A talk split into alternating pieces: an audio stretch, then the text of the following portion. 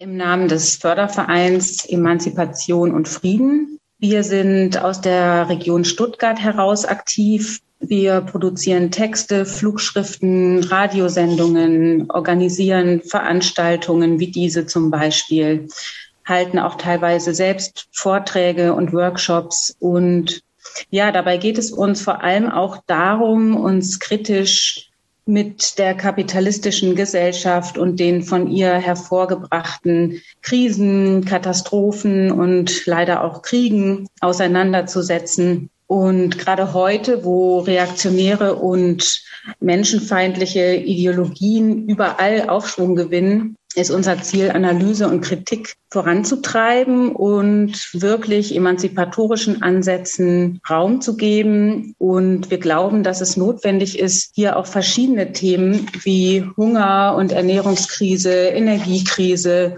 Lohnarbeit und Ausbeutung, Lebensraum und Wohnen zusammen zu analysieren und auch die Proteste sinnvoll zu verbinden. Und daher freuen wir uns wirklich sehr über die heutige Veranstaltung mit der Philosophin und Autorin Eva von Redecker, die völlig zu Recht zunehmend bekannter wird und ihr Buch Revolution für das Leben vorstellt, indem sie den Blick genau auf diese hoffnungsvollen emanzipatorischen Kämpfe richtet. Ähm, Im Anschluss wird sich ein Gespräch anschließen mit natürlich Eva von Redecker sowie Nisha Toussaint Teach Out von Fridays for Future, Florian Zametta, der ist stellvertretender Landesvorsitzender der Jusos Baden-Württemberg und als Moderatorin Franziska Sander, die ihrerseits bei Ende Gelände und dem Klimacamp Stuttgart aktiv ist. Das Schlusswort, so kurz vor neun vielleicht, kommt dann von von Oliver Scheel vom Fritz-Erler-Forum der Friedrich-Ebert-Stiftung Baden-Württemberg.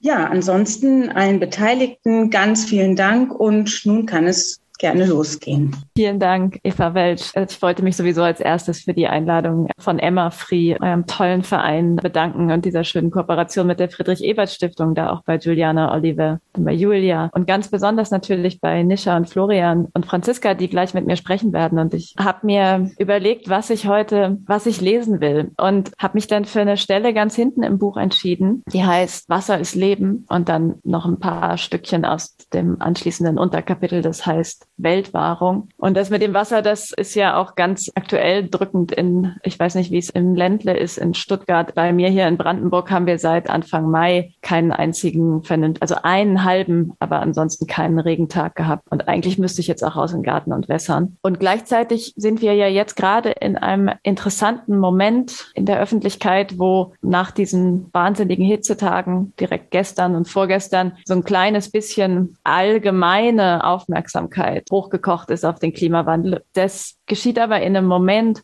wo es unter denjenigen, die sich lange damit befassen und gerade den AktivistInnen zum Thema eigentlich schon eher eine Art von Erschöpfung und Resignation um sich greift, so in einer sowieso zermürbenden Gesellschaft nach zwei Jahren Pandemie. Und auch angesichts dieser Hoffnungslosigkeit, dass wir ja wissen, dass jeden Tag, auch jeden Tag, wo nicht 38 Grad sind, 130 Tier- und Pflanzenarten sterben und sozusagen dieses bisschen gefühlte größere Wärme ja eigentlich gar nicht das drastischste Merkmal dessen ist, was passiert passiert und vor allem, was uns noch bevorsteht. Das war wahrscheinlich immer noch der kühlste Juli der nächsten 100 Jahre. Deswegen dachte ich, ich lese dieses Stück Wasser ist Leben, auch deshalb, weil es eine Beschreibung von aktivistischem Widerstand mitbringt, die von einer ganz atemberaubenden Zählebigkeit geprägt ist, nämlich die indigene Umweltbewegung, in dem Fall in Nordamerika. Also ich spreche über die ja recht bekannten Dakota Access Pipeline Proteste von 2016 und die gerade dieser lange Atem der dekolonialen Kämpfe kann einem vielleicht eine gewisse Hoffnung und vor allem auch Ausdauer verleihen zu den Fragen, an denen wir hier gemeinsam arbeiten wollen. Ich werde ein, eigentlich wenig ganz philosophische Theorie in diesem Stück voraussetzen. Trotzdem sage ich vorweg was zu einer einzigen Kategorie, einem Begriff, den ich auf vielen Seiten vorher im Buch einführe und immer wieder verwende. Und wenn man mich sprechen hört oder über mich sprechen hört, dann kommt der immer wieder auf. Deswegen dachte ich, das erkläre ich einmal vorab. Nämlich der Begriff Sachherrschaft. Und Sachherrschaft, das klingt ja schon so ein bisschen in dem Wort, das hat was mit Sachen zu tun und mit Herrschaft, nämlich Herrschaft über Sachen. Und das ist ein ein altertümlicher Ausdruck für Eigentum, ein Synonym für Eigentum aus juristischer Sprache, das aber eigentlich im Deutschen nicht mehr verwendet wird. Und ich benutze den Begriff, um eine bestimmte Form der Herrschaft zu beschreiben, nämlich eine über Teile, Weltbestandteile, sage ich manchmal, auch lebendiges, als seien sie Eigentum und verfügbar. Eine meiner gesellschaftstheoretischen Grundannahmen ist, dass in allen entscheidenden Herrschaftsverhältnissen der Moderne wir jeweils Sachherrschaft, also eigentumsförmige Herrschaft, über einen bestimmten Aspekt haben. Also im Patriarchat gibt es eigentumsförmige Verfügung über die Reproduktionsfähigkeit der Frau. Also gebären können, sich kümmern können, Sorgearbeit, sowas. Versklavung im Extremfall ist Sachherrschaft quasi Eigentum an der ganzen Person. Naturbeherrschung ist Sachherrschaft, also eigentumsförmige Herrschaft über Ressourcen, was man dann Ressourcen nennt. Aber das ist Natur ja nicht von Natur aus, sondern erst nachdem sie vereigentümlicht wurde oder verdinglicht wurde auf eine Art, die zu dieser Sachherrschaft passt. Also etwas unterwerfen und wie ein Ding behandeln und darüber willkürlich verfügen zu dürfen, wie ein Eigentümer. Das nenne ich Sachherrschaft und das kommt gleich in dem Stück, was ich lese, ein paar Mal vor. Und jetzt wisst ihr alle schon, was damit gemeint ist. Die westliche revolutionäre Tradition mit ihren Kategorien von Freiheit, Gleichheit und Geschwisterlichkeit hat eine Leerstelle von der Größe des Globus. Freie, gleiche und sogar solidarische Beziehungen verlaufen zwischen Menschen. Aber sie berühren nicht hinreichend die Lebensgrundlagen. Die Schriftstellerin Liane Betasamosake Simpson, die dem indigenen Volk der Nishnabeg angehört, rekonstruiert dagegen ein Freiheitsverständnis, das sich über eine besondere Objektbeziehung vermittelt. Was was bedeutet es für mich, als Nishnabekwe in Freiheit zu leben, also als Frau im Stamm der Nishnanabe? Was bedeutet es für mich, in Freiheit zu leben? Ich will, dass es meinen Urenkeln möglich sein wird, sich in jedes Stück unseres Territoriums zu verlieben. Die Befreiung von der kolonialen Landnahme des kanadischen Staats bewährt sich hier nicht nur in der Eigentumsübertragung, sondern im Raum für eine Liebesbeziehung zum Land. Menschen können sich anders gemein machen Gemeinschaft bilden, wenn ihr geteiltes, das Land, die Lebensgrundlagen, seinerseits frei von Sachherrschaft ist. Davon sind wir aber weit entfernt und was dazwischen steht, sind viele verschiedene Kämpfe und zu einem gehe ich jetzt über. Die Überschrift lautet Wasser ist Leben. Im Herbst 2016 bildete ein Schauplatz fernab urbaner Zentren den Kristallisationspunkt für die massiven, massivsten Umweltproteste des Jahrzehnts in den USA. Mitglieder der Dakota und Lakota organisierten vom Sioux-Territorium des Reservats Standing Rock im Bundesstaat North Dakota aus den Widerstand gegen die Dakota Access Pipeline die durch ihr Gebiet verlegt wurde. Die DAPL, also wie man das abkürzen kann, der Dakota Access Pipeline, die von den Dakota auch als schwarze Schlange bezeichnet wird, sollte unter dem Missouri-Fluss, von dem die Wasserversorgung des Reservats abhängt, durchs Erdreich geführt werden. Zu Baubeginn lag kein Umweltgutachten vor, weil es der Firma Energy Transfer Partners, das ist die Firma, die diese Pipeline baute, gelang, die fast 2000 Kilometer lange Pipeline als Aneinanderreihung kleinerer Baustellen einstufen zu lassen. Das ist ein grandioser Trick. Ja? Also für Großbauprojekte muss man Umweltgutachten einholen. Die haben dann aber behauptet, jedes Stückchen Pipeline sei eine eigene Baustelle und deshalb braucht es für kein Gutachten. Die Wasserschutzkampagne wurde maßgeblich von indigenen Jugendlichen Jugendorganisationen vorangetragen. Die Gruppe Respect Our Water organisierte einen spirituellen Lauf nach Washington, D.C. und verbreitete eine von der 13-jährigen Anna Lee Rain Yellowhammer und ihren FreundInnen formulierte Petition, in der die Formulierung geprägt wurde, die den gesamten Protest leiten würde. Nivikoni in der Sprache der Dakota, Wasser ist Leben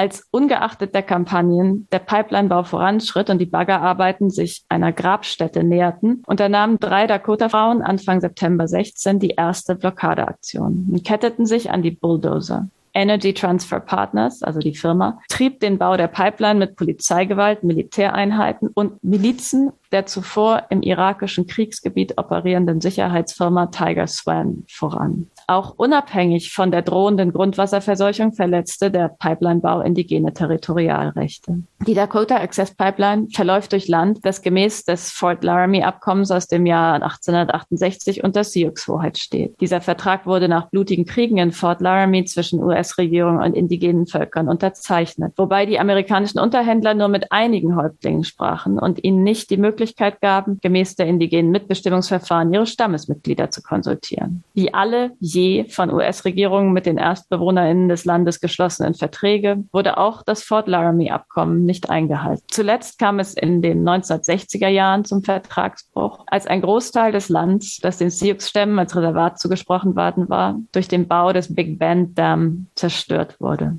Lower Brule Reservation, von der die Proteste ausgingen, grenzt an den Damm und an Lake Sharp, einen der vier Missouri-Stauseen, die von dem United States Army Corps of Engineers für Hochwasserschutz und Wasserkraft entworfen wurden. Die Arbeiten an Damm und See wurden in den 1960ern abgeschlossen. Nach der Entstehung von Lake Sharp wurden Teile des Reservats überschwemmt und Siedlungen zerstört. Bei der Überflutung gingen viele fruchtbare Böden und Wälder am Ufer des Missouri verloren, was die wirtschaftliche Situation der BewohnerInnen verschlechterte. Wir haben ja gerade den Jahrestag der schrecklichen Flut in, in Westdeutschland und Belgien und das ist natürlich auch eine menschengemachte Flucht auf eine gewisse Weise als Effekt der ganzen ähm, Fossilwirtschaft.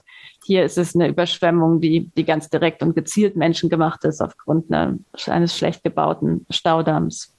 Im Jahr 2016 vermochten die Wasserschützerinnen das fossilkapitalistische Infrastrukturprojekt DAPL fast ein halbes Jahr lang aufzuhalten, also den Pipelinebau. Sie wehrten sich dagegen, dass ihr Land, wie es der politische Theoretiker Nick Estes ausdrückt, abermals zur nationalen Opferstätte wurde. Ein Ort, dessen Beschädigung und Vergiftung sehend in Kauf genommen wird, um andernorts Annehmlichkeiten und Profit zu sichern. Tatsächlich sollten die Wasserschützerinnen mit ihren Befürchtungen recht behalten. Nachdem Donald Trump das Camp im Februar 17 brutal räumen ließ und neben der Dakota Access auch die Keystone XL Pipeline fertiggestellt wurde, machten sich schon beim ersten Testlauf kleinere Lecks bemerkbar. Im November 2019 sind schließlich anderthalb Millionen Liter Rohöl in die Feuchtgebiete North Dakotas eingedrungen. Eine der entscheidenden Konfrontationen mit der Polizei fand am 20. November 2016 auf einer von Aktivistinnen besetzten Brücke über dem Cannonball-Fluss in Morton County statt. Die WasserschützerInnen, neben den Dakota-Aktivistinnen auch Verbündete der Black Lives Matter-Bewegung und weiße Aktivistinnen, die eingeladen waren, standen bei eisigem Wetter und Dunkelheit hinter einem Transparent mit der Aufschrift Nibi Coney, Wasser ist Leben. Die Polizei attackierte die Blockade mit Wasserwerfern. Die AktivistInnen wiederholten unbeirrt ihren Schlachtruf, Niva Koni, Wasser ist Leben, mussten aber angesichts der gepanzerten Übermacht ihre Stellung auf der Brücke schließlich aufgeben. Im Anschluss gelang es dem Medienkollektiv Unicorn Riot, Einblick in einen polizeilichen E-Mail-Wechsel zu gewinnen, der im Nachgang der Aktion geführt wurde. Dort waren Bilder von den, den niedergeschlagenen Protestierenden, den Wasserwerfern und ein selbstzufriedener Beamter schreibt in der E-Mail, ha, Wasser ist wohl doch nicht Leben. Die jämmerliche Ironie der kapitalistischen Produktionsweise lässt sich kaum besser auf den Punkt bringen. Denn der Beamte hat ja recht. Wasser ist nicht immer Leben. Da ist Wasser nicht Leben gewesen. Man sieht nur an den Bedingungen, unter denen er Recht hat, das ganze Ausmaß seines Unrechts. In diesen paar nächtlichen Stunden verhilft das Wasser, eingesetzt von Polizeifahrzeugen, der Gewalt zum Sieg. Ganz ähnlich gelingt es dem Kapitalismus in einer brutalen Verkürzung der Zeit und der Absehung aller langlebigeren Zusammenhänge, das Leben für seine Zwecke einzuspannen geballt und mörderisch wie Wasser in der Hochdruckpumpe des Wasserwerfers. So entsteht Profit und gibt dem System scheinbar recht, weil eben nur der winzige Ausschnitt gewissermaßen an der Schlauchmündung in den Blick genommen wird. Unglaublich, wie produktiv diese Ordnung ist. Der politische Theoretiker John Locke frohlockte schon im 17. Jahrhundert, dass die Arbeit der weißen SiedlerInnen das Land hundertmal produktiver mache, als es die Ureinwohner vermocht hätten. Nun liegt das Land im Sterben. Die Lächerlichkeit der Behauptung, dass Wasser kein Leben sei, entblößt sich selbst. Die brutale Zeitraffung blendet Zusammenhänge aus und lagert problematische Folgen auf die Zukunft aus. Das verschweißt sie mit der Herrschaft. In sich ist dieses realitätsverleugnende Regime nicht tragfähig. Es kann auch nicht ohne Wasser leben. Aber dieser Widerspruch bringt es nicht zu Fall. Denn gestützt auf Gewalt kann das Regime vom Leben und vom Wasser zehren und diese Abhängigkeit dennoch immer weiter verleugnen. Was es womöglich zu Fall bringt, ist Widerstand von der Warte des Lebens aus, wie ihn die WasserschützerInnen leisten. Gerade weil Wasser töten kann, ergibt sich die Verpflichtung, es zu schützen. Vor der schwarzen Schlange, Ölpipeline und vor dem verlängerten weißen Arm der kapitalistischen Sachherrschaft.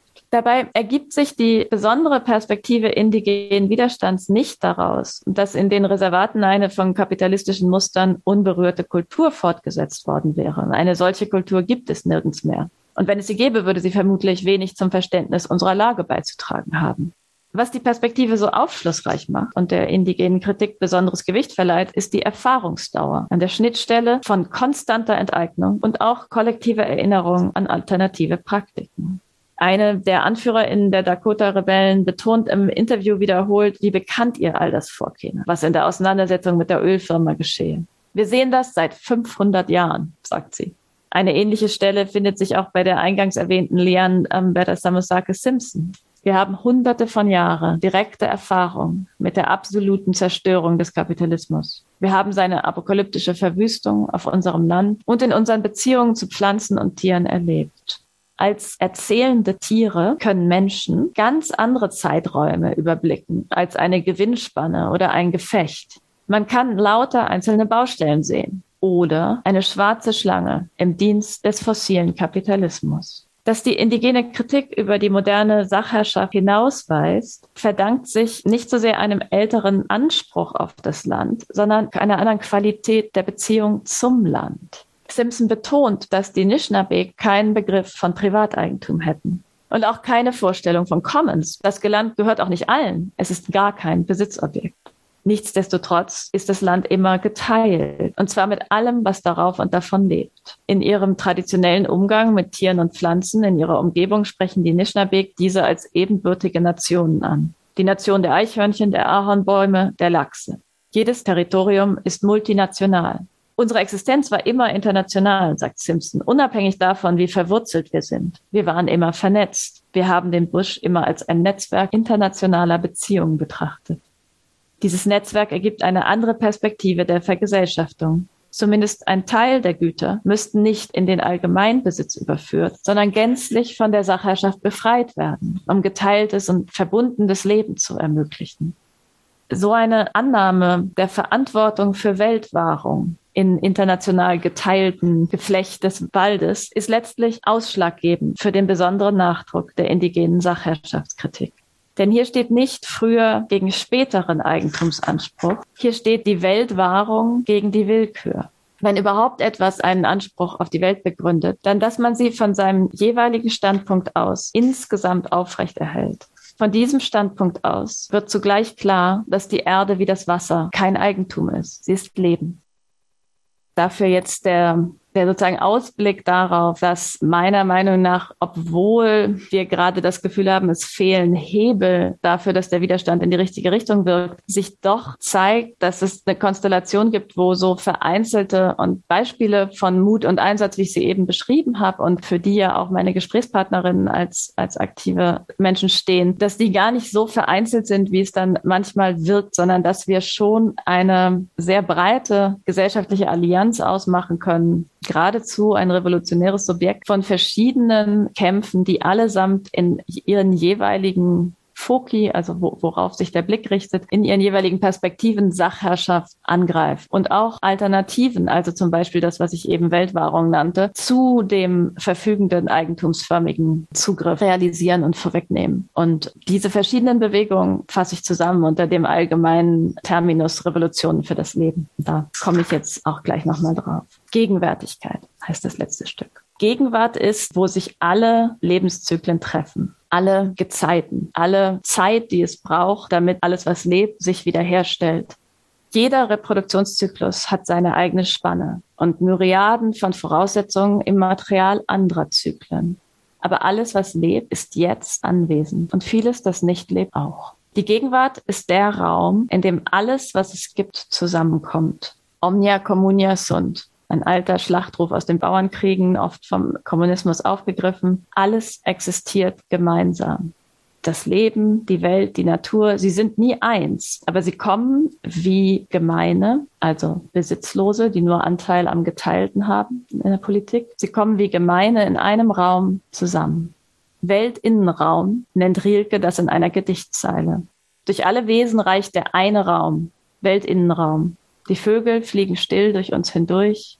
O, der ich wachsen will, ich sehe hinaus und in mir wächst der Baum. In diesen Zeilen liegt eine große Romantik. Wenn es überhaupt Romantik, also abstrakte Beschwörung unendlicher Verbundenheit geben soll, dann lieber so als in Valentinstagsritualen. Man kann Rilkes Strophe aber auch vollkommen materialistisch lesen. Die Vögel fliegen still durch uns hindurch oder ich wachsen will, ich sehe hinaus und in mir wächst der Baum. Da ist dann der Weltinnenraum die Gegenwart, in der sich alle Stoffwechselvorgänge kreuzen. Meinetwegen sogar wörtlich der gebratene Vogel in mir auf dem Weg dazu, als Kompost einen Baum zu nähren. Jede menschliche Arbeit kann bewusst bestimmte Kreisläufe regenerieren und andere blockieren. Wenn diese Arbeit in der Hoffnung geschieht, an der Grundordnung des Raums etwas zu ändern, also zum Beispiel sämtliche Verwertungsspiralen des Kapitals zu blockieren oder nur noch von Sachherrschaft befreite Beziehungen zu unterhalten, ist sie revolutionär. Die Revolution für das Leben hat viele Namen. Abolition, aktiver Streik, Vergesellschaftung, Weltwahrung. Sie sind allesamt Arbeit am Weltinnenraum. Diese Arbeit geschieht an der Kreuzung zweier Sehnsüchte. Die eine ist der unbändige Drang nach Befreiung aus der kapitalistischen Herrschaft. Sie übersetzt sich in menschliche Selbstbefreiung von dem Zwang, seine Zeit verkaufen zu müssen und von dem Los, Gegenstand der Ausplünderung zu sein. Diese Sehnsucht will die alte Unfreiheit nicht in neuen Formen von Phantombesitz verlängert sehen. Und sie will die natürliche Welt aus dem Griff der Verfügung und Verwertung lösen darum kämpfen an verschiedenen Fronten der Sachherrschaft, unter anderem Black Lives Matter, Ni Una Menos, also die argentinische und allgemein lateinamerikanische feministische Bewegung, Ende Gelände, Fridays for Future und die WasserschützerInnen in Dakota. Diese erste Sehnsucht ist eine Sehnsucht danach, die Gewalt der Vergangenheit in der Gegenwart unschädlich zu machen. Je weiter zurück diese Befreiungssehnsucht blickt, desto umfassender sie die beschädigten Gezeiten in den Blick nimmt, meinen verdorrten Boden hier, desto größere Trauer mischt sich in die Wut, die die erste Sehnsucht vorantreibt. Es gibt viel zu wenige Zwischenräume. Vieles wird verloren bleiben. Die Revolution für das Leben birgt aber zugleich eine zweite Sehnsucht die endlich in die befreite Zukunft eintreten zu können. Also nicht nur die Sehnsucht danach, dass die Gewalt aufhört, sondern auch, dass die Freiheit eintritt. Die Sehnsucht nach solidarischen Beziehungsweisen, nach Weltliebe. Also Freiheit als Möglichkeit, seine Umgebung zu lieben und so wie das vorhin im Eingang einmal zitiert wurde. Die Sehnsucht nicht nur nach der Abwesenheit von Herrschaft, sondern nach der Anwesenheit freier Gezeiten und freier Zeit. Die polnische Dichterin Olga Tokarczuk stellt ihrer Nobelpreisrede, in der sie eine, erst eine Idee, eine Erzählung aus vierter Person, aus einer Perspektive, die es gar nicht gibt. Das ist eine grammatische Erfindung. Wir haben nur drei Personen. Also in der Rede, in der sie diese Fiktion entwickelt, beginnt sie mit einer Kindheitsanekdote. Es gäbe, sagt Tokarczuk, ein Bild von ihrer Mutter, auf der die Mutter mit ihr, der zukünftigen Dichterin schwanger, melancholisch aus dem Fenster schaue. Als Kind habe die spätere Autorin die Mutter gefragt, warum sie auf dem Foto traurig aussehe. Da lautete die Antwort der Mutter, weil du noch nicht da warst und ich dich vermisst habe. Aber wie kann man etwas vermissen, das noch gar nicht da ist? Vielleicht, weil es sich schon in Umrissen abzeichnet. Vielleicht, weil diese Umrisse eine Form erkennen lassen, in der die Gewalt der Vergangenheit überwunden wäre. Vielleicht, weil jedes Leben, das an die Grenzen der Sachherrschaft rührt, eine Ahnung größerer Freiheit und Verbundenheit weckt. Die zweite Sehnsucht, die die Revolution für das Leben leitet, vermisst also, was wir noch gar nicht kennen können. Eine Welt, in der wir pflegen, statt zu beherrschen, teilen, statt zu verwerten, regenerieren, statt zu erschöpfen und retten, statt zu zerstören. Alles, was wir brauchen, ist da. Ja, vielen Dank für die schöne Lesung. Genau, also wir machen jetzt ein Gespräch mit noch Nisha von Fridays for Future und Florian von den Jusos es war auf jeden Fall jetzt in der hoffnungsvollen Zugabe schon ganz viel äh, drin, worüber wir gleich auch noch sprechen werden. Dieses, wie wir diese noch nicht vorhandene Welt näher bringen, vielleicht. Ja, ich würde gerne mit einer kleinen äh, Blitzlichtrunde starten und zwar an euch drei in einem Satz, was ist eine Revolution für dich? Und ihr dürft kurz überlegen und dann, Nisha, magst du anfangen vielleicht? Ja, ich fange gerne an mit einer unperfekten Antwort auf jeden Fall auf die Schnelle. Ich würde sagen, eine Revolution ist eine recht schnelle Veränderung, in der die Welt nicht die gleiche bleibt in ihrer so Welthaftigkeit und ihrer Ordnung. Florian? Auch natürlich keine perfekte Definition, aber ich würde sagen, das ist der Umsturz von etwas Altem und der Beginn von etwas Neuem. Ja, schön. Also ich versuche immer, Revolution nicht an der Geschwindigkeit festzumachen, sondern an dem Ausmaß, wie weit es reicht. Obwohl Nisha natürlich völlig recht hat, dass das unser Begriff von Revolution ist. Ja, also genau deshalb interessiert mich das als störrische Philosophin, das ähm, als was Langgezogenes zu denken. Und ich würde Revolution definieren dann als den sukzessiven Austausch eines Paradigmas von Zusammenleben. Und zwar meistens so, dass das radikal ist. Sieht, was ist revolutionär, sieht man daran, dass etwas, was vorher undenkbar war, nachher selbstverständlich geworden ist. Also wenn wir wirklich von Revolution reden, ist das oft so, ja, dass wir denken jetzt über Politik immer in Form von Rechten und Menschenrechten nach, ja. Aber im 16. Jahrhundert wäre es vollkommen absurd gewesen. Also und auch bis kurz vor der Französischen Revolution hat niemand Menschenrechte gefordert. Ja. Das ist sozusagen entstanden und aber jetzt finden wir es ganz schwer, überhaupt nur außerhalb dessen zu reden. Und deswegen ist unter anderem ziemlich schwer zu politisieren, wie man jetzt mal die Lebensgrundlagen rettet, weil das, also selbst wenn man denkt, die Lösung sei, Bäumen Rechten zu geben, ist das ziemlich schwer, was das dann heißt. Genau. Also das wäre der eine Punkt. Und ich glaube auch, das derzeitige Paradigma ist Kapitalismus und Sachherrschaft. Und das heißt, es müsste, also wenn man, man kann natürlich eine Revolution im ganz Kleinen haben, ja, in einer Familie oder in einem, einer Uni oder so, aber auf Gesellschaftsebene, glaube ich, müsste man, um von Revolution zu sprechen, die Sachherrschaft überwinden. Und man kann ja auch viele andere Sachen machen, die besser sind, als dass es so bleibt, wie es ist. Also ich bin gar nicht, ich weiß nicht, wie jetzt hier das Setup der Runde gedacht ist. Ich bin, bin gar nicht gegen Reform. Aber ich finde, wir müssen Revolution denken können angesichts des Ausmaß der Probleme, die wir im Moment haben, die verlangen nach einem neuen Paradigma, scheint mir. Ja, sehr schön. Schon mal als Einstiegsrunde. Man, dein, dein ganzes Buch heißt ja Revolution für das Leben. Natürlich gibt es da einiges zu sagen. Nisha, du studierst Philosophie und Gesellschaftsgestaltung und du bist seit Fridays for Future, also eigentlich seit Beginn der Fridays for Future Bewegung aktiv mit dabei, hast es in Stuttgart mitbegründet und stark geprägt. Ich habe in der Vorbereitung für heute Abend gesehen, dass vor ziemlich genau drei Jahren hattet ihr so ein Treffen mit äh, Winfried Kretschmann wegen der äh, zu schleppen vorangehenden Klimapolitik und habe ihn da konfrontiert. Genau, das war auch am, ein, also der Artikel drüber war am 21. Juli 2019. Genau, Fridays for Future wird ja bald vier Jahre alt und es ist eine Menge passiert. Würdest du sagen, Fridays for Future oder vielleicht auch die Klimagerechtigkeitsbewegung allgemein ist eine revolutionäre Bewegung?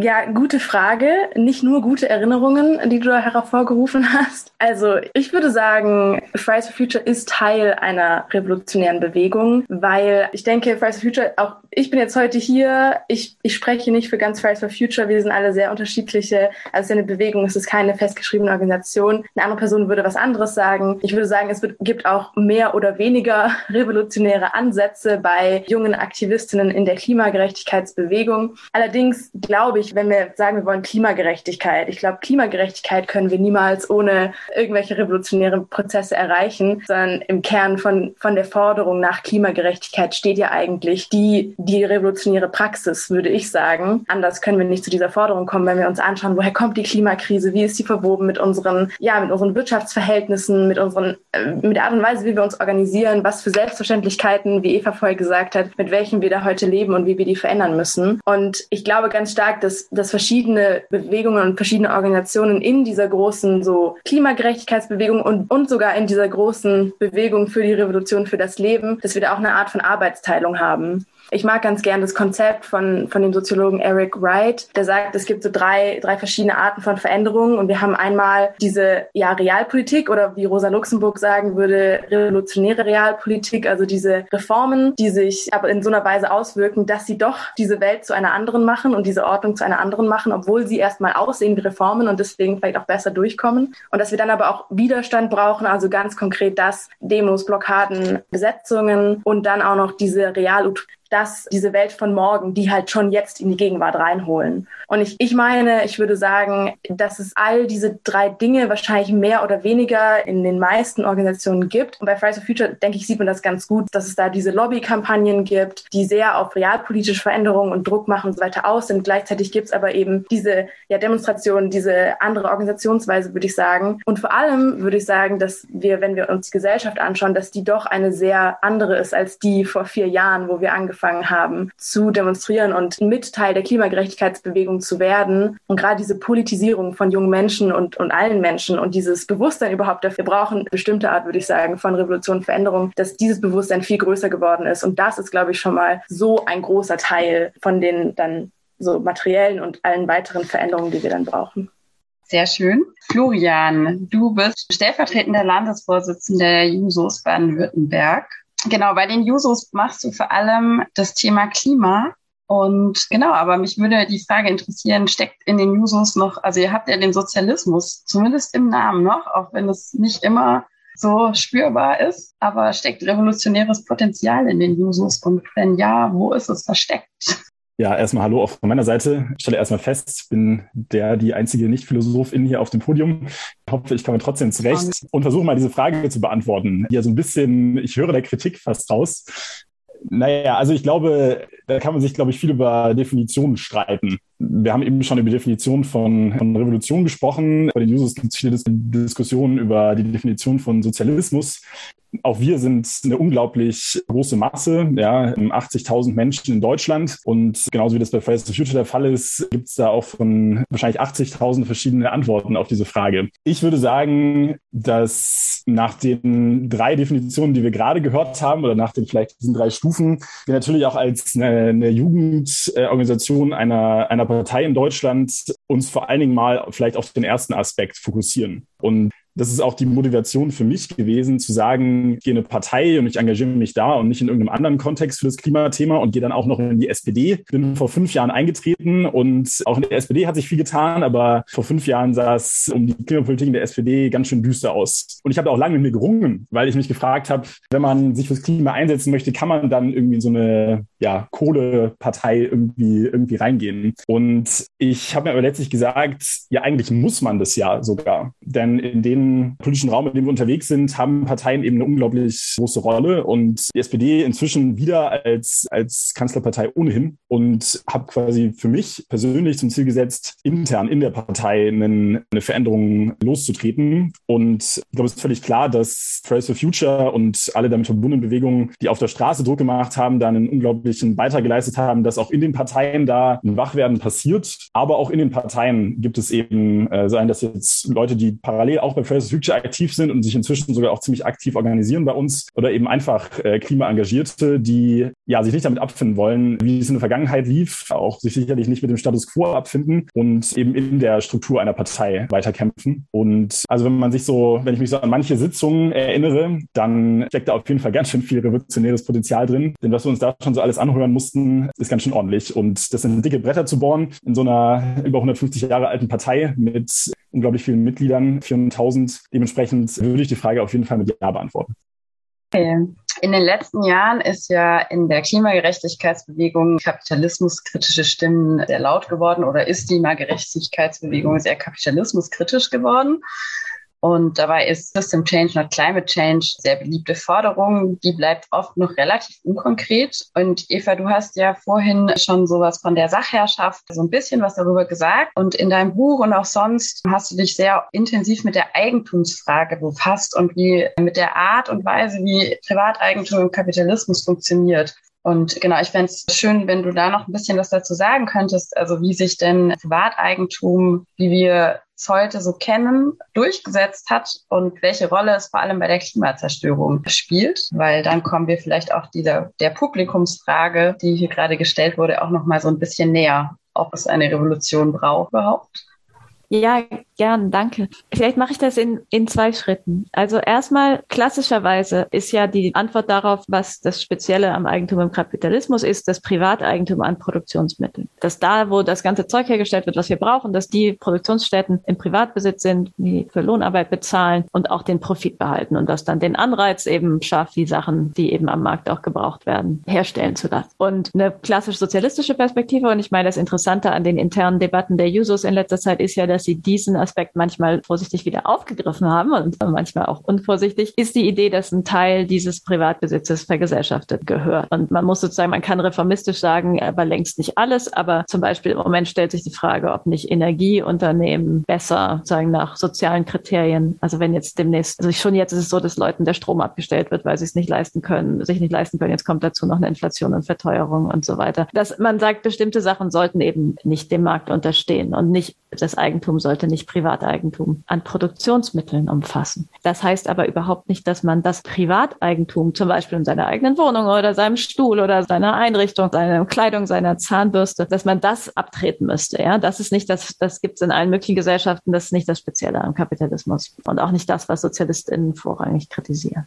Und wenn ich dann daher komme und das Eigentum als Sachherrschaft so insgesamt zu kritisieren scheint, dann denken die Leute manchmal, dass ich was ganz Radikales will, nämlich überhaupt Eigentum abschaffen. Und ich meine, ehrlich gesagt, so wie die Welt im Moment läuft, ich glaube, das hätte auch Vorteile, das zu tun, aber das ist, ist überhaupt nicht der sozusagen der Schluss aus meiner Theorie, sondern wenn ich das Eigentum als Sachherrschaft kritisiere, dann kritisiere ich die Form, die wir Eigentum im Kapitalismus und in der Moderne gegeben haben. Das heißt, dass ich eigentlich propagiere, dass es schon revolutionär wäre, was zu machen, was ganz klein klingt, nämlich das Eigentum umzuschaffen, gar nicht so sehr als abzuschaffen. Und was müsste man umschaffen? Umschaffen müsste man meiner Meinung nach einen zentralen Aspekt, den, der das moderne Eigentum und nur das moderne Eigentum auszeichnet und den, das den Kapitalismus mit ermöglicht hat und das der Kapitalismus immer weiter intensiviert, nämlich das Kriterium, dass man das, was einem gehört, auch kaputt machen darf dass man alles damit machen kann. Das ist das Spezifische des modernen Eigentums als Souveränität über Dinge. Und auch wenn es scheint, dass diese Art von Hoheit über etwas, was man dann zertrümmern kann, überhaupt nicht mehr der sozusagen Art von Wirtschaft, in der wir jetzt leben, entspricht, ist es doch so, dass sehr viele der derzeitigen Spekulationspakete am Finanzmarkt genau darauf beruhen, dass man von den eigentlichen Gütern, um die es geht, absehen kann, abstrahieren kann und dann zum Beispiel die Kredite Miete auf Häuser weiter verspekulieren kann in einem anderen Fonds. Und wenn dann der Kurs fällt oder steigt, dann wird es eben weiterverkauft und ist, ist unter völliger Absehung dessen, was mit den Objekten da passiert, was die zum Beispiel für einen sozialen Zweck erfüllen, ja, bestimmten Leuten ein Leben überhaupt und ein Dach über dem Kopf zu ermöglichen. Also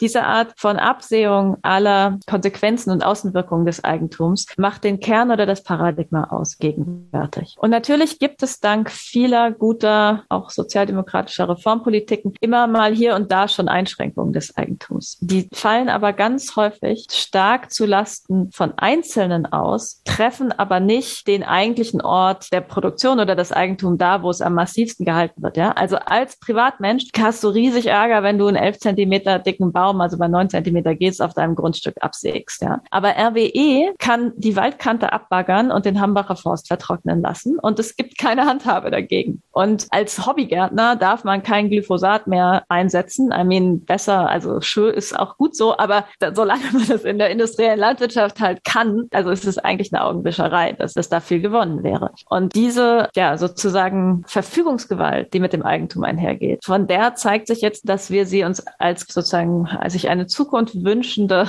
Gemeinschaft von Menschen und anderen Lebewesen nicht mehr wünschen können. Daran muss was umgeschafft werden. Und das ist die Idee von so einer Kategorie wie Weltwahrung, dass man sagt, wir brauchen ein anderes paradigmatisches Verhältnis Verhältnis zu den Dingen. Und dann kann auch manche Sachen zu bestimmten Leuten gehören und andere zu anderen. Und das, das Eigentum, an dem die Leute so festhalten oder wo sie ganz ängstlich werden, ist oft auch Eigentum, das eben dem Markt entzogen ist. Also das Haus, in dem man wohnt und auch alt werden will. Ja, das pflegt und hegt man dann und will als Eigentum behalten. Aber das wäre in meinen Begriffen schon genau umgeschaffenes Eigentum und nicht ein Objekt der vollen Verfügung und Sachherrschaft.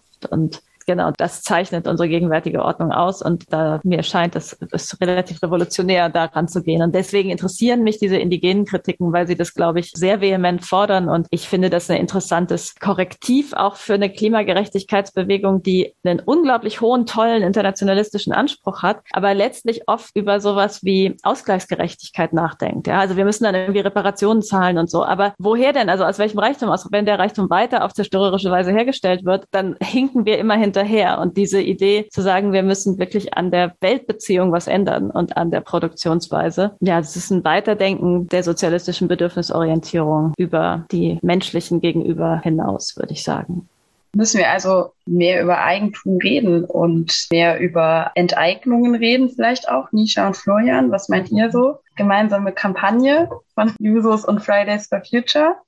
Ja, also ich meine, dass, dass bei Jusos viel über Eigentum äh, diskutiert wird, das klang gerade schon an. Ich sag mal, unser äh, letzter Juso-Bundesvorsitzender hat es ja auch sehr öffentlich getan und äh, hat eine entsprechende Debatte ausgelöst. Ich glaube, in ganz vielen Punkten ist das aber insgesamt in der Sozialdemokratie gar nicht wirklich umstritten. Ja, also äh, an ganz vielen Punkten, wo wir von Daseinsvorsorge sprechen oder so, da äh, es klang gerade schon an, das Thema Energie. Ich glaube, da findet man auch in der Gesamtpartei ziemlich breite Mehrheiten für. Ja. ja, doch, da bin ich schon ziemlich überzeugt von. Und was ich aber, glaube ich, noch anfügen würde zu der Diskussion, ist so ein bisschen die, die Beobachtung, dass man damit, also mit dieser, mit dieser Eigentumsdebatte, aber auch Menschen so ein bisschen, oder ich die Gefahr sehe, Menschen aus der Verantwortung zu nehmen. Also gerade eben klang Winfried Kretschmann an. Wir reden über, über RWE in NRW und können da über die CDU-geführte Landesregierung der letzten Jahre sprechen, können aber auch gerne über SPD-Landesregierung sprechen. Ist nicht so, dass das, dass das anderswo unbedingt besser läuft. In NRW gab es ja das ein oder andere Mal auch eine SPD. Richtig, genau. ja, ich habe ja eben schon, habe ja eben schon über die Kohlealtlasten äh, meiner Partei gesprochen und auch meinen Umgang damit. Und will sagen, wenn wir regulieren können, dass privaten Gärten kein Glyphosat mehr eingesetzt werden kann, dann ist es halt im Zweifel, also dann kann es auch eine politische Entscheidung sein, das für industrielle Landwirtschaft zu regulieren. Und äh, wenn wir politisch entscheiden können, dass im Garten kein Baum über elf Zentimeter gefällt werden darf, dann können wir auch entscheiden, dass RWE keine Wälder mehr abforsten abforsten darf. Und das sind Entscheidungen, die können wir politisch treffen. Und ich will nur dafür werben, PolitikerInnen da nicht aus der Verantwortung zu nehmen. Das gilt für PolitikerInnen anderer Parteien genauso wie, wie für die meiner Partei, dass am Ende da EntscheidungsträgerInnen sitzen, sei das in Parlamenten oder in den Regierungen, die ganz konkret über solche Dinge entscheiden. Und deren Stimmen, die sie bekommen haben durch Wahlen, sei das auf kommunaler Ebene, im Land, im Bund oder auch europäisch, die da Einfluss haben. Und ich meine, das macht Fridays for Future natürlich auch sehr aktiv, da, da auch einzelne Personen rauszugehen aufzugreifen, ja, aber das möchte ich einfach nur, nur noch einwerfen, dass wir das in dieser Diskussion nicht vergessen um die großen Linien, ja, dass es immer um ganz konkrete Personen geht, um ganz konkrete Parteien, die die Entscheidungen treffen und die auch einfach mal bessere Entscheidungen treffen könnten. Ich meine, das Fridays Future läuft jetzt seit vier Jahren mit den Fakten rum. Die Fakten über den Klimawandel sind natürlich schon viel, viel länger eigentlich, eigentlich da und bekannt und es ist einfach ein Politikversagen, dass da nichts passiert. Äh, und das ist auch unabhängig von der Eigentumsfrage. Ja, ich würde auch noch einen kleinen Bogen schlagen, weil ich auch noch im Chat die Frage gesehen habe nach so Radikalität und weil wir auch dieses Wort irgendwie jetzt ein paar Mal benutzt haben. Und ich würde sagen, ich mag das Wort radikal sehr gerne, weil es ja wie Radieschen auch von, vom Wort Radix, also Wurzel kommt. Und das heißt, ich denke, wir brauchen auf jeden Fall radikale Lösungen. Das heißt, Lösungen, die an die Wurzel gehen. Und ich glaube, da spreche ich auch für eigentlich ganz FFF, würde ich fast sagen, die jetzt schon länger dabei sind, dass wir am Anfang oder ich habe am Anfang angefangen und war so, ja, ich muss jetzt eigentlich nur hier PolitikerInnen überzeugen, dass sie was um umsetzen, was sie unterschrieben haben, nämlich das Pariser Abkommen und dann ist es schon okay. Und da hat natürlich eine Art von Radikalisierung stattgefunden bei uns, dass wir gemerkt haben, ah, das ist kein zufälliges Politikversagen. Auch allein das Pariser Klimaabkommen einzuhalten, geht A nicht mit den Voraussetzungen, die wir momentan haben oder mit einer kapitalistischen Wirtschaft ist das nicht wirklich einzuhalten. Und Pariser Abkommen unter 1,5 Grad bleiben ist gerade generell eher nicht so in Aussicht. Und ich glaube, all diese Dinge führen dazu, dass wir uns radikalisieren in eine Richtung, dass wir nach grundlegenden Lösungen fragen. Und ich glaube, da fällt eben auch diese Eigentumsfrage rein. Und das würde ich sehr, in dem Fall sehr begrüßen, dass wir diese radikalen Fragen stellen und deswegen auch radikalere Lösungen fordern. Und da, denke ich, geht auch diese Enteignungsfrage rein. Und mich persönlich zum Beispiel ermutigt auch total diese Ergebnisse zum Beispiel von Deutsche Wohnen und Co. enteignen aus Berlin, dass das wirklich eine Abstimmung war, die sehr großen Erfolg hatte und dass auch dieses Wort enteignen anscheinend so viele Leute auch so begeistert von der Idee her, dass sie dafür gestimmt haben und nicht Angst vor radikalen Lösungen hatte, sondern war so, ja, genau. Also wir müssen hier an den Verhältnissen grundsätzlich was ändern. Und da gibt es ja jetzt auch zum Beispiel RWE enteignen als Initiative. Und ich bin sehr gespannt, was in der Richtung passiert, weil ich auch glaube, dass da unheimlich viel Potenzial liegt für diese Veränderungen oder für diese Welt, für die wir kämpfen. Weil was passiert denn, wenn wir enteignen? Dann brauchen wir im gleichen Zuge eine Demokratisierung. Dann brauchen wir andere Leute, die über dieses Eigentum entscheiden. Und das wiederum ist, glaube ich, erstmal eine sehr große Chance generell für eine Demokratie, wenn einfach Menschen mehr mehr oder überhaupt richtig mitentscheiden können und vor allem dann in so Klimafragen, wenn die Menschen, die betroffen sind, mitentscheiden können. Die Menschen, die am Tagebau arbeiten, aber auch die Menschen, die dann am meisten betroffen sind von Klimakrisefolgen in Deutschland, aber vor allem natürlich auch auf einer globalen Ebene, dass Menschen in Entscheidungen mit eingebunden werden. Und diese Perspektive von Enteignung und Demokratisierung und Menschen Macht geben und so zu ermöglichen, die finde ich sehr, sehr vielversprechend und deswegen so, ja, voll gerne in die Richtung arbeiten, vor allem, weil ich glaube, auch weil, weil du Franzi, gesagt hast, System Change, not Climate Change ist was, was wir immer wieder rufen. Und auch da bin ich gerade immer wieder unterwegs, so ja, aber alle rufen das. Und also wenn dann jemand fragt, und wie sieht der System Change aus, dann so, ja, äh, mm, nicht so ganz sicher. Und ich glaube, deswegen ist es auch so gut, dass wir uns zum Beispiel heute hier treffen, weil das Problem ist uns allen ja ziemlich klar. Darüber müssen wir gar nicht so viel streiten. Aber dann auf, auf konkrete Lösungsschritte und vor allem dann auch auf eine Vision zu kommen von, für was für eine Welt kämpfen wir eigentlich genau. Ich glaube, das ist extrem wichtig, einmal für unsere Kommunikation, um mehr, mehr Menschen zu uns zu kriegen und andererseits auch für uns, um dabei zu bleiben. Ja, gutes Stichwort, das du gerade genannt hast. Wie kriegen wir Menschen dazu? Wir reden gerade die ganze Zeit über Klima. Wir reden später auch noch ein bisschen über andere Themen. Ja, aber es ist so literally ein brennendes Thema leider gerade. Genau. Und zwar die Klimagerechtigkeitsbewegung hat zwar, obwohl Konsumkritik in den letzten Jahren, ich würde äh, sagen, ein bisschen out gekommen ist. Also ich bin ja auch schon ein bisschen länger in der Klimabewegung dabei und da hat sich in den letzten 10 bis 15 Jahren auf jeden Fall sehr viel getan, dass es sehr viel weniger darum geht, was einzelne Leute machen und viel mehr um das große Ganze. Und trotzdem haben wir immer noch so einen lustfeindlichen Ruf und so ein bisschen, ja, kann man immer noch ganz gut Stimmung machen mit der Darstellung von KlimaaktivistInnen als traurige VeganerInnen, die immer nur Fahrrad fahren. Und natürlich kommt dann immer noch so dazu, dass zum Beispiel zurzeit einem anderen Themenkomplex heraus, aber sehr wieder, sehr wieder an das Individuum appelliert wird von PolitikerInnen, zum Beispiel weniger zu duschen, um weniger Gas zu verbrauchen, wegen der Ukraine, wo ja auch schon wieder sozusagen ein politisches Problem auf den Einzelnen verlagert wird äh, mit solchen Appellen. Aber wie können wir es denn schaffen, rauszustellen, dass wir eigentlich ja für ein Mehr an Leben kämpfen? Was läuft da bisher in der Kommunikation Kommunikation vielleicht schief und was könnte besser laufen? Vielleicht magst du anfangen, Florian? Du meinst, das öffentlich vorherrschenden Eindruck umzukehren, dass Klimagerechtigkeitsbewegungen sich nicht gegen Leben, sondern für Leben engagiert? Ähm, ich habe es nicht ja, ganz genau, verstanden, also, glaube ich. Das ist die Möglichkeit der späteren Welt oder wie auch immer man das dann nennt, dass, dass bisher es noch ganz viel gibt, was, was Leute nicht haben und nicht machen können an, an Freiheit, an, an Leben und so weiter. Also dass es eigentlich ein viel mehr geben könnte, als was gerade gelebt wird schlägt bei mir total in eine Kerbe, über die ich irgendwie auch ganz viel spreche mit, mit Leuten in meinem Umfeld, weil ich glaube, dass das total zentral ist, dass man da mehr drüber spricht. Also das würde ich jetzt mal vielleicht, die hier gerade sitzen, einnehmen, aber vielleicht die Klimagerechtigkeit als Ganzes, weil ich glaube, dass quasi das Formulieren von einer positiven Vision und der Idee dessen, was quasi am Ende von ja, diesem Kampf für Klimagerechtigkeit, wenn er dann hoffentlich in irgendeiner Form Erfolg zeigt oder Erfolg hat, was da am Ende steht, das ist, glaube ich, stärker mobilisieren kann als viel, viel der Rhetorik, die natürlich nicht falsch ist, die aktuell vorherrscht von, ich sag mal, dem, dem Blick auf die Katastrophe, die natürlich sich ereignet. Ich glaube, das ist eine totale Grabwanderung, weil es natürlich total richtig ist, auf das hinzuweisen, was passiert. Und man da natürlich auch dazu neigt, weil man, wenn man das beobachtet, total schnell Frustration verspürt, dass wieder ein Wald abbrennt und wieder weiter gebaggert wird. Aber ich glaube, mit Blick auf Mobilisierung für die Bewegung ist, glaube ich, der Blick quasi nach vorne und das Formulieren einer positiven Vision in meinen Augen der bessere Weg. Und das nehme ich mir zumindest immer vor, stärker darüber zu sprechen und versuche quasi so Menschen zu überzeugen.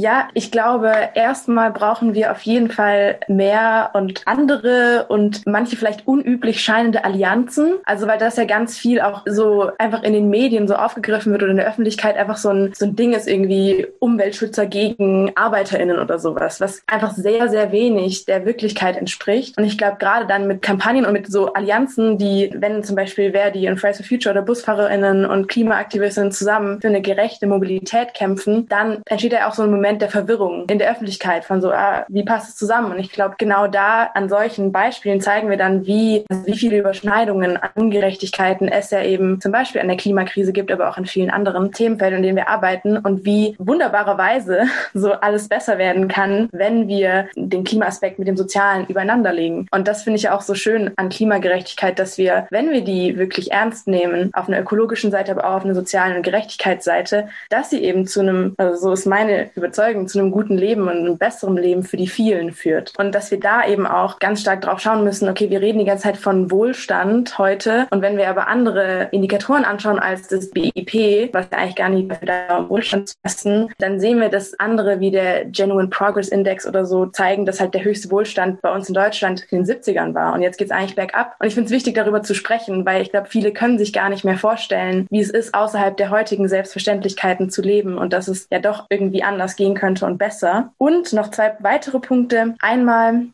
großer Fehler in der Klimakommunikation ist, dass wir mit viel Climate Doomism arbeiten, aber die Bewegung oft mit so Weltuntergangsszenarien. Und dann kommt eine Studie raus, die zeigt, 1,5 Grad ist als Grenze nicht mehr zu unterschreiten und dann kommt raus, wir sind am Arsch, alles ist am Ende. Und was macht es mit Leuten? Das ist kein motivierendes irgendwas, irgendwie aktiv zu werden oder zu denken, es kann was besser werden, sondern es ist eher immer die Kommunikation, es wird schlechter, es ist schon zu spät und so weiter. Und ich glaube, das motiviert weder Menschen dazu, aktiv zu werden, noch sich mit dem Thema zu beschäftigen, noch sich positive Sachen vorzustellen oder gerechtere Versionen dieser Welt, die aus dem Kampf zum Beispiel gegen die Klimakrise entstehen könnten. Das heißt, ich glaube, wir müssen ganz viel an unserer Kommunikation da arbeiten und gleichzeitig nicht die Fakten negieren oder nicht kommunizieren, aber anders kommunizieren. Dass, weil Menschen wissen, was die Klimakrise ist. Wenn wir jetzt immer noch weiter sagen, wie schlimm es ist und dass es zu spät sei, dann passiert, glaube ich, gar nichts. Dann führt es zu Lähmung. Auch bei mir, und das ist noch mein letzter Punkt, dass wir auch, glaube ich, ganz stark in unseren Kämpfen, in unseren politischen Kämpfen, in unserem Aktivismus, dass wir da Freude finden müssen und Erfüllung. Weil dieses Konzept von, ich habe irgendwie mein, mein Leben und gleichzeitig mache ich Aktivismus und brauche dann aber einen Ausgleich, weil der ist so schrecklich. Ich glaube, das ist nicht nachhaltig. Und gerade da sind ja auch Perspektiven, wenn wir solidarische so Beziehungen miteinander aufbauen und füreinander da sind, füreinander sorgen, auf kommunalen Ebenen, in aktivistischen Gruppen, aber auch in einfach Nachbarinnenschaften oder so, dann ziehen wir ja ganz viel selber daraus, für diese Revolution zu arbeiten und, und machen gleichzeitig auch, würde ich sagen, halt Krisenanpassung und so weiter, weil resiliente oder zusammengeschlossene Gemeinschaften sind einfach besser darin, denke ich, mit Krisen, mit Katastrophen umzugehen. Und das sind jetzt so ein paar Punkte von mir, aber ich glaube, das ist ein ganz, ganz wichtiger Punkt, dass wir auch über den viel mehr auch sprechen und Austausch gehen, besonders auch außerhalb unseren Kreisen, in denen wir aktiv sind oder in denen wir uns so bewegen, um eben erstens Lebensrealitäten abzuchecken, aber auch gemeinsam zu gucken, wo überschneiden sich Betroffenheiten, wo überschneiden sich Lösungswege. Ja, das ist super interessant, viel, was ich jetzt sagen will. Ich fange mal mit einem Punkt an. Und zwar, dass es ja stimmt, das ist ja nicht irgendwie ein Kommunikationsproblem der Klimabewegung, sondern eine reale Erfahrung erstmal der Leute aus neoliberaler Politik von Jahrzehnten, dass Probleme immer vergesellschaftet werden und Gewinne privatisiert. Also, dass wenn irgendwie eine Krise ist, dann verlieren eher die Einzelnen ihre Häuser oder ihr Erspartes, aber die Bank wird sozusagen gerettet. Und dass es angesichts dessen ein riesiges, berechtigtes Misstrauen gibt, dass wenn insgesamt Ressourcen knapper werden, dann sozusagen ungerechte Art eingeschränkt wird und man besser so nicht auch noch bejubelt, dass sich irgendwas ändert, weil am Ende, wenn man dafür war, in Wahrheit wird dann eben nicht umverteilt. Das ist ja eine reale historische Erfahrung und wir müssen uns auch nichts vormachen. Wir haben als Bewegung nicht die Macht, versprechen zu können, dass das anders wird. Und deswegen ist, glaube ich, die Kommunikationsfrage erstmal nur ehrlich vermitteln zu können, dass man kein sozusagen komisches heuchlerisches Werbespiel spielt, um irgendwie die Leute zu erreichen und die Leute zu überzeugen, sondern eher versucht offenzulegen, warum wir trotz aller Frustrationen so beharrlich festhalten daran, dass es, wie Nisha eben sagte, ein schöneres Leben geben könnte. Was lässt eigentlich uns glauben, dass die bessere Zukunft ist, ja? Und daran arbeitet man ja oft auch, also sozusagen im Streit zwischen sich und sich selber, ja? Man könnte es ja auch manchmal bequemer machen, als Aktivistin zu sein. Und mir scheint, wenn man darüber nachdenkt, dann zeigt sich, dass oft so eine Art Kippmoment gibt, wo Sachen, die als krasser Verlust gerahmt werden können oder bedrohlich scheinen von außen, auch eigentlich eine große Verheißung und Freiheit sein könnten. Also ich sage jetzt mal ganz banal, in meinem eigenen Leben erscheint es mir als eine Art Eskapade und so snobistischer Luxus, dass ich mit FreundInnen in ein großes, kaltes Haus gezogen bin. Ich lebe seit zehn Jahren mit 15 Grad Innentemperatur im Winter. Aber nicht als Opfer für irgendwas, sondern ich habe die ganze Zeit das Gefühl, wie geil, wir machen hier so ein krasses Abenteuer und ich habe so viel Platz und das ist so schön und ich habe keine Lust, diese hohen Decken abzuhängen, weil dann könnte man natürlich leichter heizen, ja, das hat keine Zentralheiz, aber es ist einfach so geil, in diesen großen Räumen zu sein und es ist auch total witzig, plötzlich so Sachen wertschätzen zu können, als wenn man sonst eher so ein bisschen sich überlegt, wie kann man jetzt so tun, als würde man sich freuen, wenn die Oma einem irgendwie so einen gelben, kratzigen Wollpullover unter den Weihnachtsbaum legt. Es ist jetzt eher so, es halt so, ey,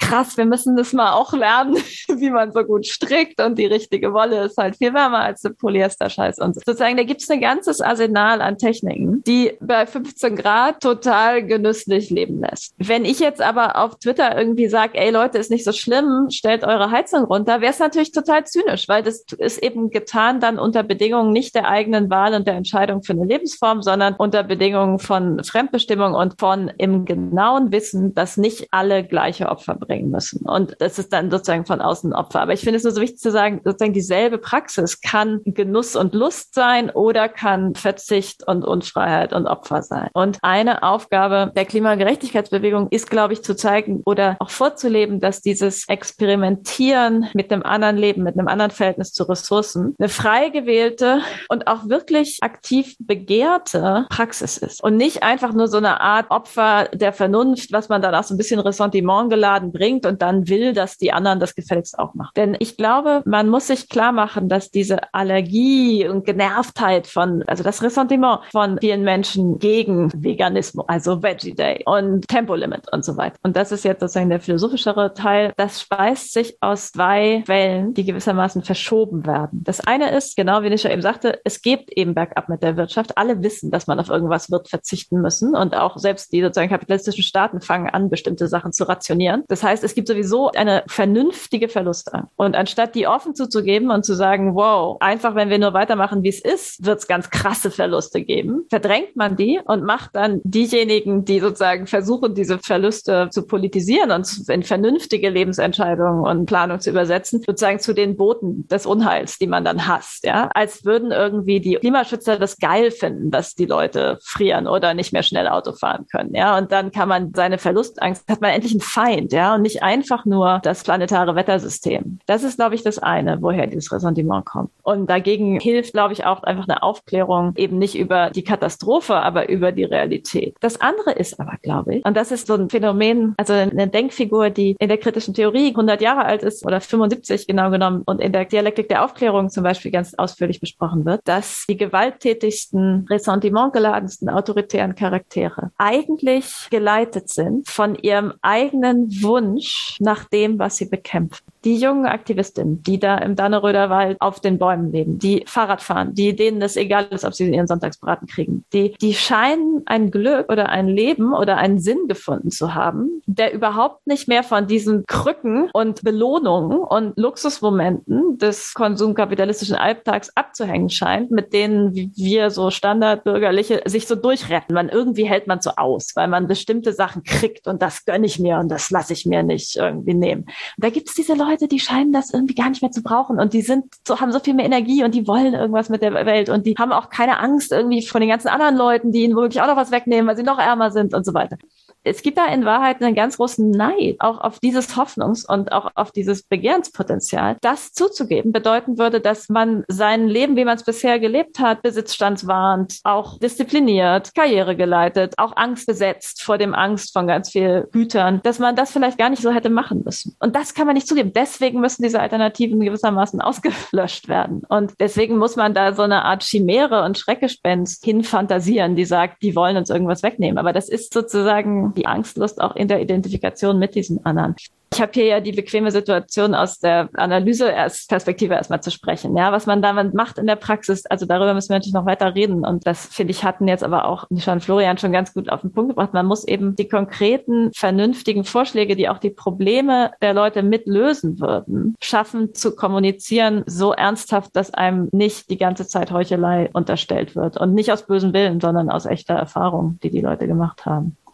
Vielen Dank für eure Antworten. Die waren auf jeden Fall sehr erhellend und interessant. Auf jeden Fall kam die Frage zu einem nicht mehr Klima, aber nicht minder wichtigen und auch sehr aktuellen Thema. Und zwar war die Frage, ich bin Teil der Pro-Choice-Bewegung und wie würde man jetzt einem Abtreibungsgegner erklären, dass Pro-Choice im Gegensatz zu AbtreibungsgegnerInnen, die sich ja auch selber oft mit dem Titel Pro-Life geben, wie würde man dem jetzt erklären, dass Pro-Choice ein Teil der Revolution für das Leben ist?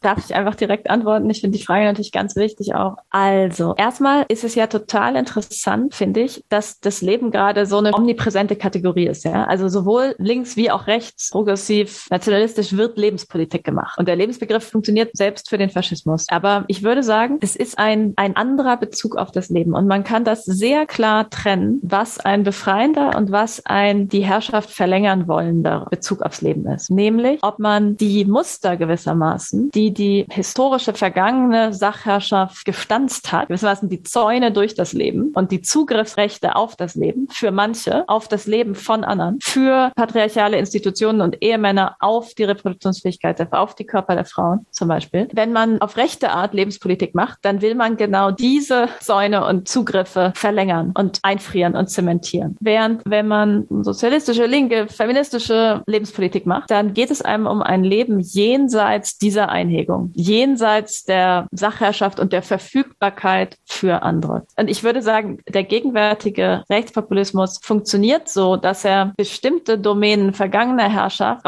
sich rausnimmt und daraus gewissermaßen einen Fetisch macht. Also das, was ich Phantombesitz nenne. Ja? Also zum Beispiel die unfreie und Fremdbestimmung stehende Reproduktionsfähigkeit der Frau. Ja? Das ist ein Phantombesitz und der muss unbedingt eingegrenzt und aufrechterhalten und weiter fremdbestimmt bleiben. Der muss verteidigt werden, dieser Phantombesitz. Aber eben nicht nicht das Leben, nicht die Freiheit der Frauen. Die revolutionäre Perspektive wäre ja nicht nur eine, die sagt, mein Bauch gehört mir, sondern indem der Satz ganz sinnlos wird, indem ich nicht erst das Eigentumsrecht anrufen muss, um frei zu sein und mich nicht mehr vor Gewalt und Fremdbestimmung fürchten zu müssen. Ja, ist ja auch interessant, dass das von Männern gesagt ganz sinnlos erscheint, wenn die irgendwie rumlaufen und sagen, mein Bauch gehört mir. Das, man muss eigentlich diese ganze Grammatik zerstören können. Das ist die langfristige Perspektive. Erstmal muss man durch Zwischenerfolge kämpfen und genau da ist ja dann auch die reproduktive Freiheit ein guter und Gerechtigkeit ein guter Zwischenschritt gegen die reine Abtreibungsgegnerschaft. Das wäre erstmal, wie ich das sortieren würde. Und dann die Frage war ja, was sagt man einem Abtreibungsgegner? Und da muss ich sagen, kommt es wirklich darauf an, mit was für einem Abtreibungsgegner wir das zu tun haben. Ja, also ich meine, was derzeit als, ich würde sagen, patriarchal-faschistisches Projekt von manchen US-republikanischen PolitikerInnen und Evangelikalen vorangetrieben wird. Also da weiß ich eigentlich, die Zeit nicht eher verschwendet ist, denen irgendwas zu sagen. Ich meine, es ist wirklich ein sadistisches Kontrollprojekt. Es gab jetzt gerade den Fall von einer zehnjährigen schwangeren Frau, die nicht abtreiben konnte in Ohio und dann in den Nachbarstaat gegangen ist. Also eben nicht Frau, Mädchen, Kind. Ja, ein zehnjähriges vergewaltigtes Kind. Es ist einfach eine völlig faschistisch-sadistische Herrschaftspose, die versucht, diese Art von Einhegung des Lebens durchzusetzen. Aber es gibt natürlich Leute, die ein Unbehagen an Abtreibung haben, weil sie bestimmte Bilder im Kopf haben, weil sie mit einer bestimmten Vorstellung der Unversehrtheit des Lebens, gerade in Deutschland, mit Unbehagen an Abtreibung wegen der Nähe zu bestimmten eugenischen Praktiken konfrontiert sind. Denen kann man reden. Ja? Also da gibt es dann ganz verschiedene Strategien zu sagen, guck mal, Kriminalisierung führt zu nichts. Das heißt nur, dass die Abtreibungen gefährlicher sind. Lass uns doch lieber Bedingungen herstellen, in denen die Wahl wirklich frei ist. Das ist sie doch oft gar nicht und so weiter. Das wären sozusagen meine verschiedenen Antwortrichtungen. Habt ihr noch was zu ergänzen, Lisha und Florian? Nicht wirklich, nur einfach auch, das halt so ein, wie schade, dass diese Anti-Abtreibungsbewegung diesen Begriff Pro-Life sich angeeignet hat, was einfach eine völlig fälschliche Kommunikation ist und deswegen zu diesen Missverständnissen führt. Und auch noch einfach dieser Blick auf die Kommunikation und auch, äh, finde ich auch eine Frage von so Begrifflichkeiten. Also ich glaube, wir sollten das halt nicht weiter so reproduzieren, die so nennen, also Pro-Life-Bewegung, sondern einfach Anti-Abtreibungsmenschen, AbtreibungsgegnerInnen oder so. Ja, voll, da hätte man mal so Patent anmelden müssen. Ja, das wäre dann auch wieder ein komisches Eigentum. Ich glaube, das hilft nicht so geil. Die haben die besseren ähm, Anwälte, das können wir, glaube ich, vergessen. Aber ich glaube, man kann sozusagen von unten einfach das denen nicht überlassen und veruneindeutigen. Ja, also ich habe auch eine gewisse Freude daran, dass auf den ersten Blick man bei Revolution für das Leben nicht genau weiß, ob das nicht eine katholische Soziallehre, also ist doch gut, dann nimmt das jemand und guckt. Ich glaube, da gibt es auch Aneignungspolitik, die man einfach dann machen muss von linker Seite und dann steht das eben im Deutungskampf gegeneinander. Wenn die Leute für Live sind, ist schon mal gut. Und dann erzählt man ihnen was über die Grundlagen des Lebens und über die Schönheit des freien Lebens. Und ja, vielleicht sind sie dann auch mal zum entvereigentümlichten Leben. Ich habe eine zweiteilige Abschlussrunde und zwar würde ich gerne einmal in der Revolution für das Leben zum Thema Praxis. Ich finde es interessant, wenn ihr in ein bis zwei Sätzen auf den Punkt bringen könntet, was in der Revolution für das Leben, es muss nicht klimabewegungsspezifisch sein, welche Art von Praxis, Streik, Petitionen im Bundestag, was fändet ihr jetzt am dringlichsten oder wichtigsten in, den, in der nächsten Zeit? Und der zweite Teil wäre dann, dass ihr alle nochmal Zeit habt für einen hoffnungsvollen Satz auf die Vision, die ihr von der besseren Welt habt. Aber erst die Praxis, dann die Utopie. Ich kann anfangen. Ich würde sagen, Wort der Stunde ist Organizing. Natürlich ein ganzes Konzept, aber in den Kontakt gehen, Menschen aktivieren, dass einfach mehr Menschen sich politisieren und aktiv werden und ihre Kämpfe führen und diese Kämpfe dann auch verbinden. Das heißt, Organizing, Allianzen, Menschen aktivieren und dadurch, glaube ich, die Bewegung größer, stärker, aber auch einfach vielseitiger zu machen.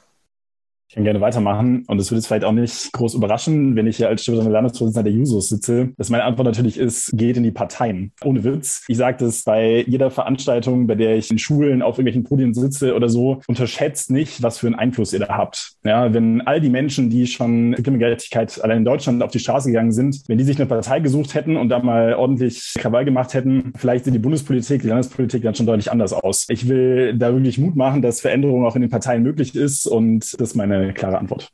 Also ich glaube, dass mein Wort der Stunde ist Erholung, weil ich nämlich glaube, dass wir uns nichts vormachen dürfen darüber, wie stark die Mobilisierungskapazität abgenommen hat in den letzten Jahren, einfach durch Burnout und Erschöpfung der Leute und durch die Erschwernisse durch die Pandemie. Und dann ist Organizing natürlich genau die richtige Antwort. Grund habt ihr beide Antworten gegeben, auch im Sinne von, wie kann man die Ressourcen, die man hat, so effektiv wie möglich einsetzen. Ja, wie kann man entweder Wirkung haben, weil man an den politischen etablierten Hebeln sitzt, oder oder wie kann man mehr Leute erreichen, weil total klar ist, wir müssten mehr sein, damit es irgendwie wirkt. Und zu der Parteisache darf man, glaube ich, wirklich nicht unterschätzen, wie viel Energie und Ressourcen auch durch die Stagnation dieser Apparate dann manchmal absorbiert werden. Ich glaube, dass Leute in der Partei nur was bewegen können, wenn es eine ganz starke Mobilisierung außerhalb gibt. Und ich meine, Parteien, die dann in Koalitionen sind, die bestimmte Sachen kategorisch ausschließen, sind auch wieder sozusagen sehr gelähmt in ihrer auch sozusagen Ausarbeitung von glaubwürdigen Alternativen Alternativen Dafür braucht es Räume außerhalb derer, aus denen sich Parteien dann speisen. Also die SPD braucht ja auch eine gewerkschaftlich organisierte Arbeiterschaft zum Beispiel.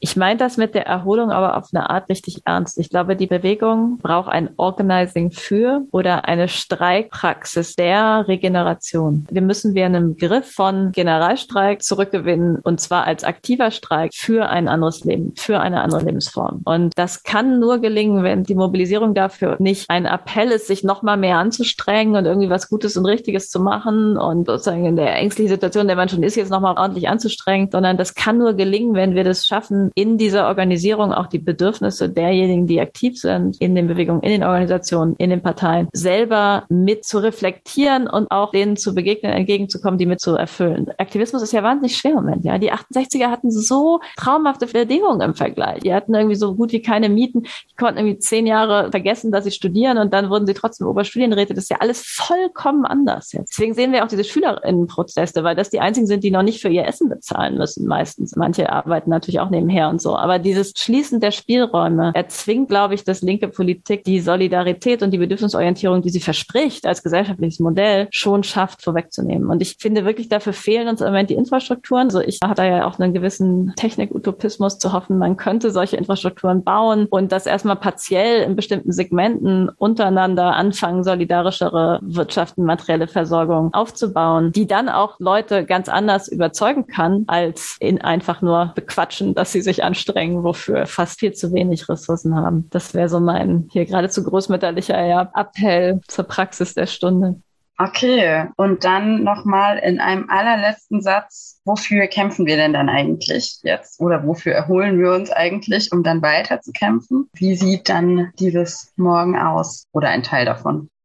Ich fange jetzt mal an und sage wirklich nur einen Satz zur Abwechslung. Mehr Zeit. Meine Utopie ist eigentlich eine der Zeitfülle, erfüllte Zeit. Also Aneignen von Regenerationszeit und aufleben lassen, anstatt einer Welt, in der die Arten sterben und alles immer knapper wird, eine Welt, in der Leben sich intensiviert und diversifiziert die ganze Zeit. Und das ist auch eine Frage der Zeit, weil es nämlich alles Leben Regenerationszeiten braucht. Also Gezeitenfülle und Zeitfülle. Das ist, das ist eigentlich im Moment die Utopie, die der Sachherrschaft als Beherrschung von Dingen im Raum genau gegenübersteht. Zeit, die wir teilen, ohne sie zu verlieren.